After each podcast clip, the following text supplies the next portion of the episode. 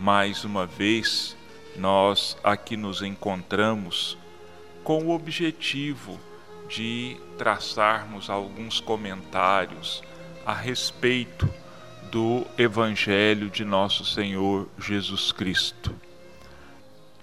Hoje nós vamos examinar o capítulo 14 de O Evangelho segundo o Espiritismo. Honra a teu pai e a tua mãe. Sabes os mandamentos: não cometas adultério, não mates, não furtes, não digas falso testemunho, não cometas fraudes. Honra a teu pai e a tua mãe. Marcos, capítulo 10, versículo 19 Lucas, capítulo 18, versículo 20. Mateus, capítulo 19, versículo 19. Honrarás a teu pai e a tua mãe, para terdes uma dilatada vida sobre a terra que o Senhor Deus, teu Deus, te há de dar. Decálogo, Êxodo, capítulo 20, versículo 12. Piedade filial. O mandamento honra a teu pai e a tua mãe é uma consequência da lei geral da caridade e do amor ao próximo, porque não se pode amar ao próximo sem amar aos pais. Mas o imperativo honra implica um dever a mais para com eles, o da piedade filial. Deus quis demonstrar assim que o amor ao amor é necessário juntar o respeito, a estima, a obediência e a condescendência, o que implica a obrigação de cumprir para com eles de maneira ainda mais rigorosa todo, tudo o que a caridade determina em relação ao próximo. Esse dever se estende naturalmente às pessoas que se encontram no lugar dos pais e cujo mérito é tanto maior quanto o devotamento é para elas menos obrigatório. Deus pune sempre de maneira rigorosa toda violação desse mandamento. Honrar ao pai e à mãe não é somente respeitá-los, mas também assisti-los nas suas necessidades, proporcionando-lhes o repouso na velhice, cercá-los de solicitude como eles fizeram por nós na infância. É sobretudo para com os pais sem recursos que se demonstra a verdadeira piedade filial.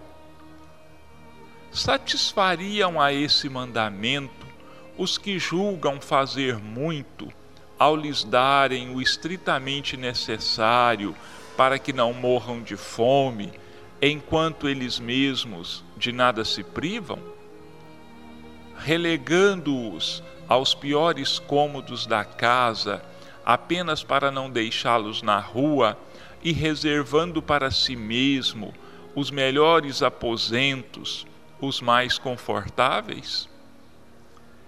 E ainda bem quando isso não é feito de má vontade, sendo os pais obrigados a pagar o que lhes resta de vida com a carga dos serviços domésticos. É então justo que pais, velhos e fracos, tenham de servir filhos, jovens e fortes?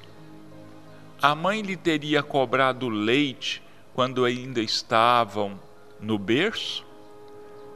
Teria por acaso contado as suas noites de vigília, quando eles ficavam doentes, os seus passos para proporcionar-lhes o cuidado necessário?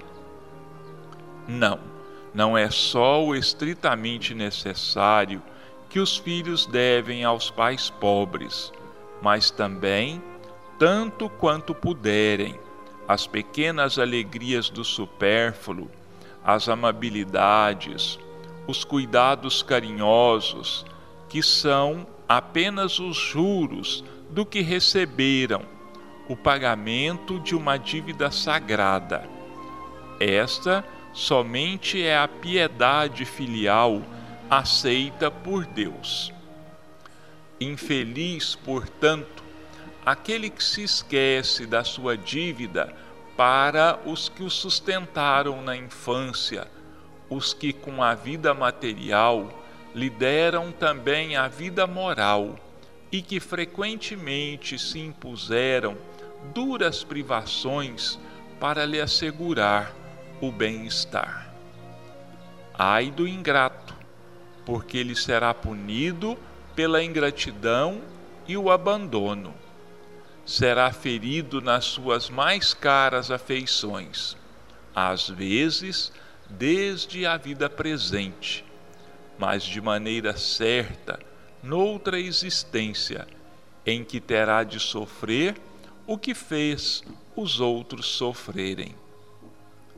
Certos pais, é verdade, descuidam dos seus deveres e não são para os filhos o que deveriam ser.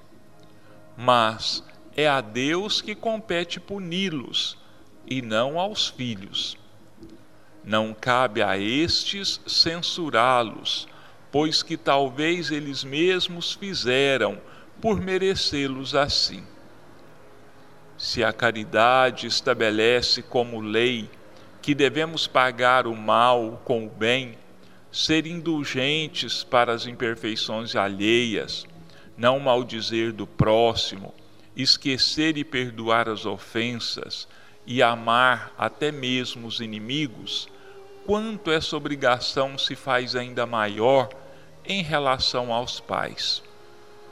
Os filhos devem, por isso mesmo, tomar como regra de conduta para com os pais todos os preceitos de Jesus referentes ao próximo e lembrar que todo procedimento condenável em relação aos estranhos, mais condenável se torna para com os pais.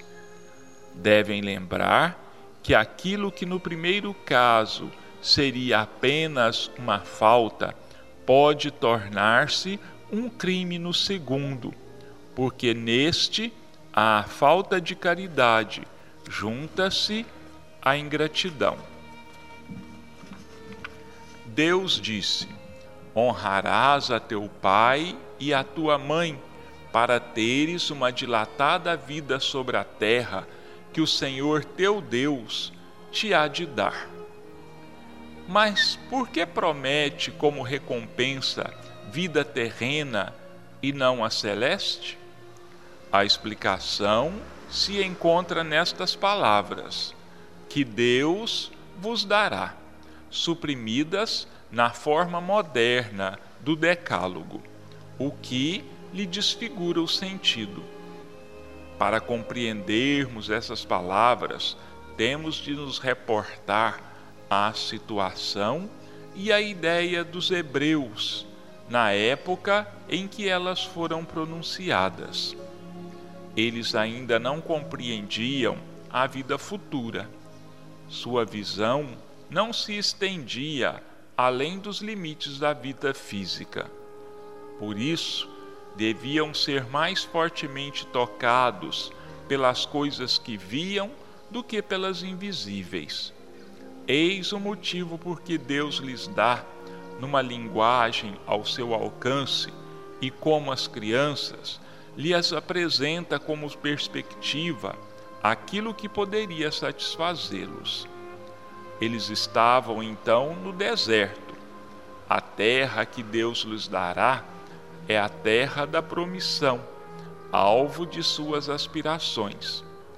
Nada mais desejavam, e Deus lhes diz que viverão nela por longo tempo, o que significa que possuirão por longo tempo se observarem os seus mandamentos.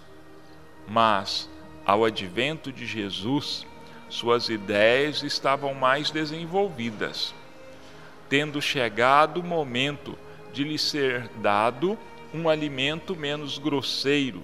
Jesus os inicia na vida espiritual ao dizer: Meu reino não é deste mundo, é nele e não sobre a terra que recebereis a recompensa das vossas boas obras.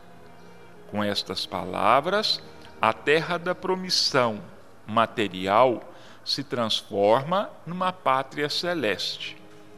Da mesma forma, quando lhes recorda a necessidade de observação do mandamento, honra a teu pai e a tua mãe, já não é mais a terra que lhes promete, mas o céu.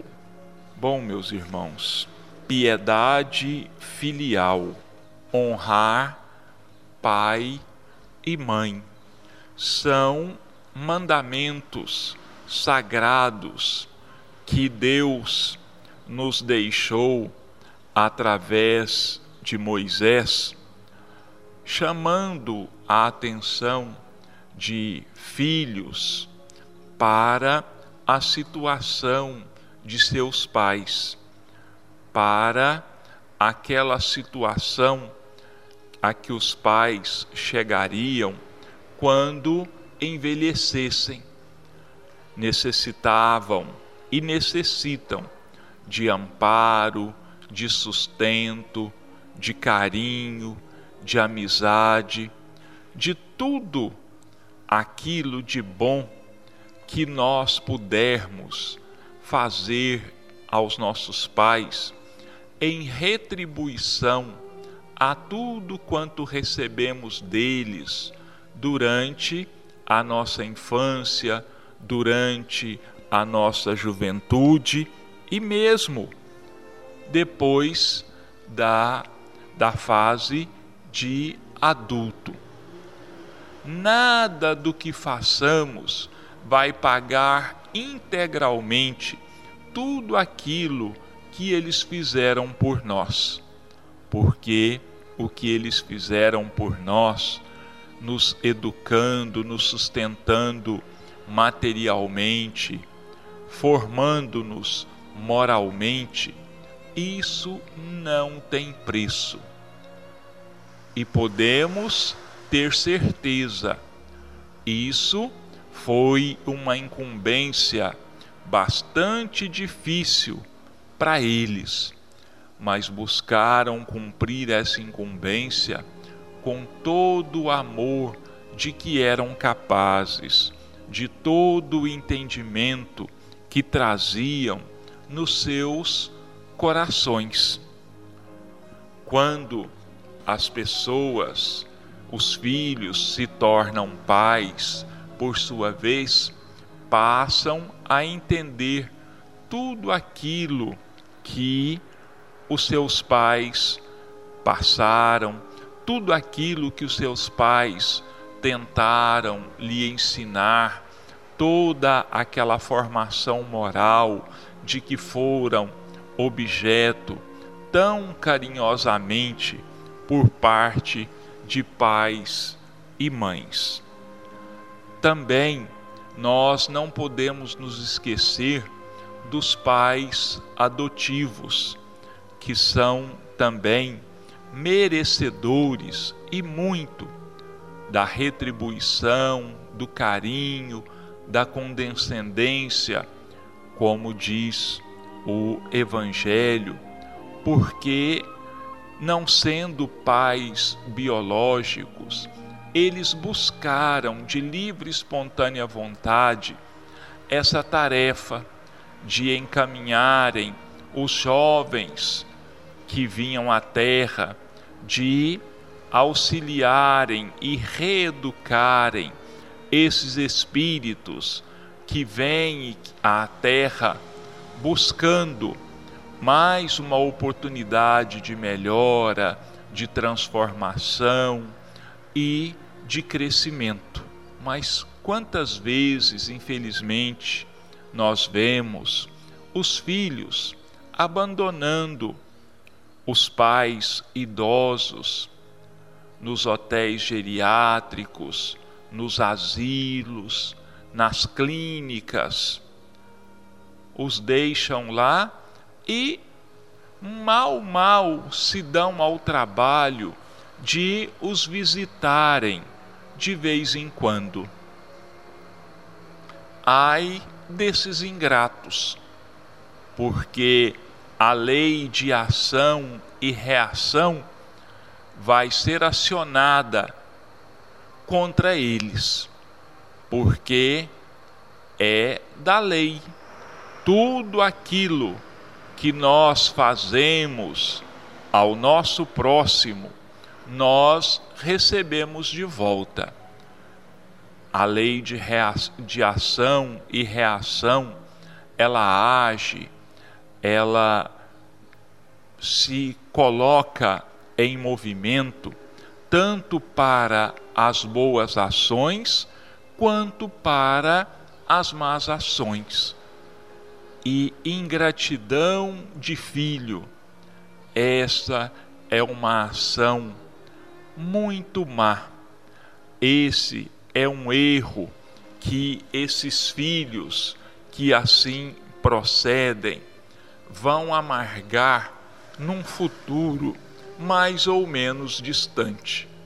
Pode ser que comecem o seu resgate na presente vida mas com toda certeza, numa de suas vidas futuras, vão receber de volta tudo aquilo que fizeram, ou melhor, tudo aquilo que deixaram de fazer em benefício de seus pais.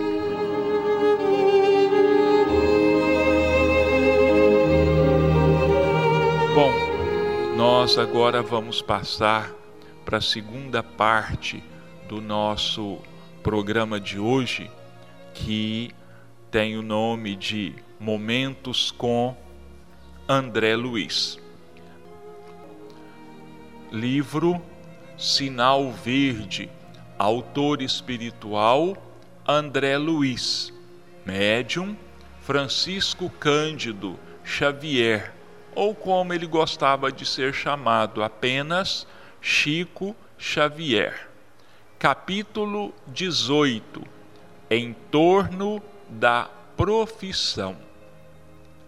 A sua profissão é privilégio e aprendizado. Se você puser amor naquilo que faz para fazer os outros felizes, a sua profissão, em qualquer parte, terá se, será sempre um rio de bênçãos. O seu cliente, em qualquer situação, é semelhante à árvore que produz em seu favor, respondendo sempre na pauta do tratamento que recebe.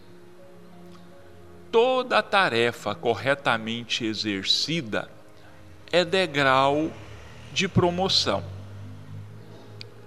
Em tudo aquilo que você faça, na atividade que o Senhor lhe haja concedido, você está colocando o seu retrato espiritual. Se você busca melhorar-se, melhorando o seu trabalho, guarde a certeza de que o trabalho lhe dará vida melhor. O essencial em seu êxito não é tanto aquilo que você distribui, e sim a maneira pela qual você se decide a servir. Ninguém procura ninguém para adquirir condenação ou azedume. Sempre que alguém se queixe de alguém, está criando empeços na própria estrada para o sucesso. Toda pessoa que serve além do dever, encontrou o caminho para a verdadeira felicidade. Um dos aspectos mais importantes da nossa vida de encarnado, um dos caminhos da nossa evolução, da nossa melhora, da nossa transformação, é justamente a nossa profissão. Na maioria das vezes, nós a escolhemos antes de renascermos.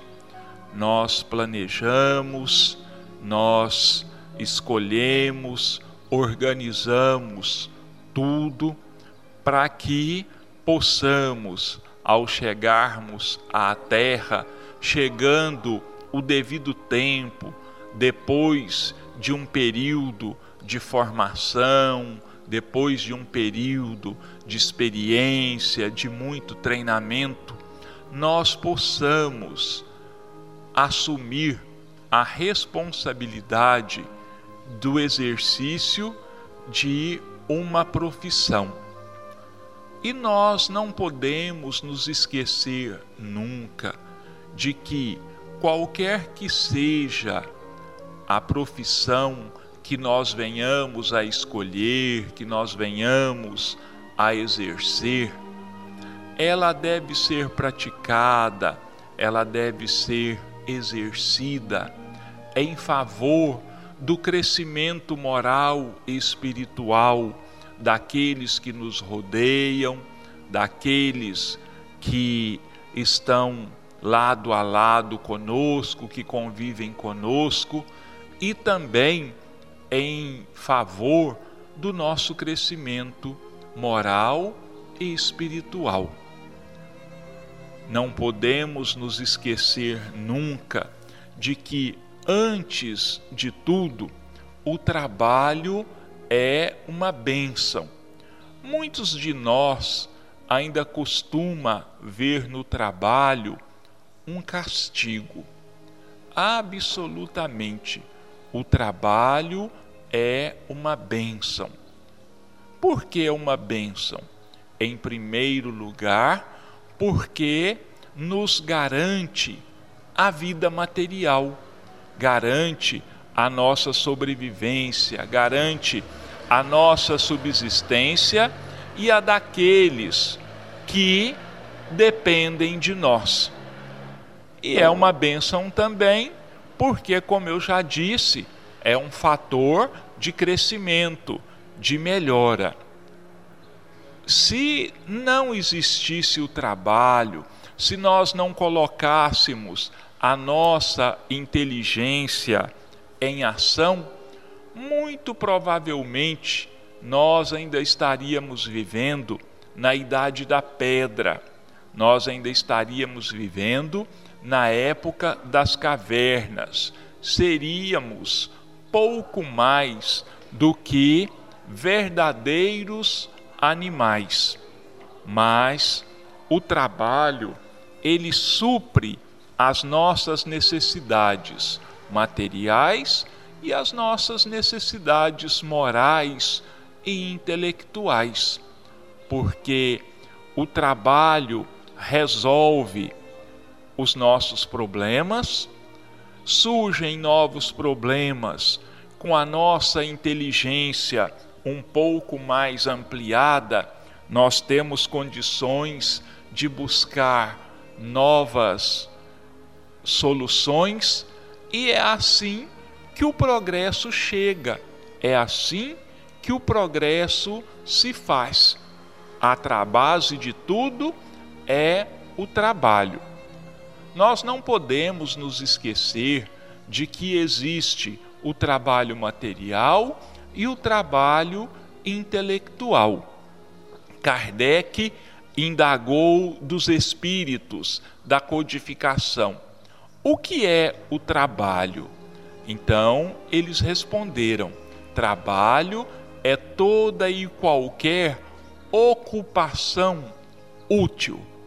Então, sejamos gratos a Deus pelo nosso trabalho, sejamos gratos àqueles que nos proporcionam a oportunidade de trabalhar e nos doemos em favor do próximo através da nossa profissão, tanto quanto seja da nossa capacidade.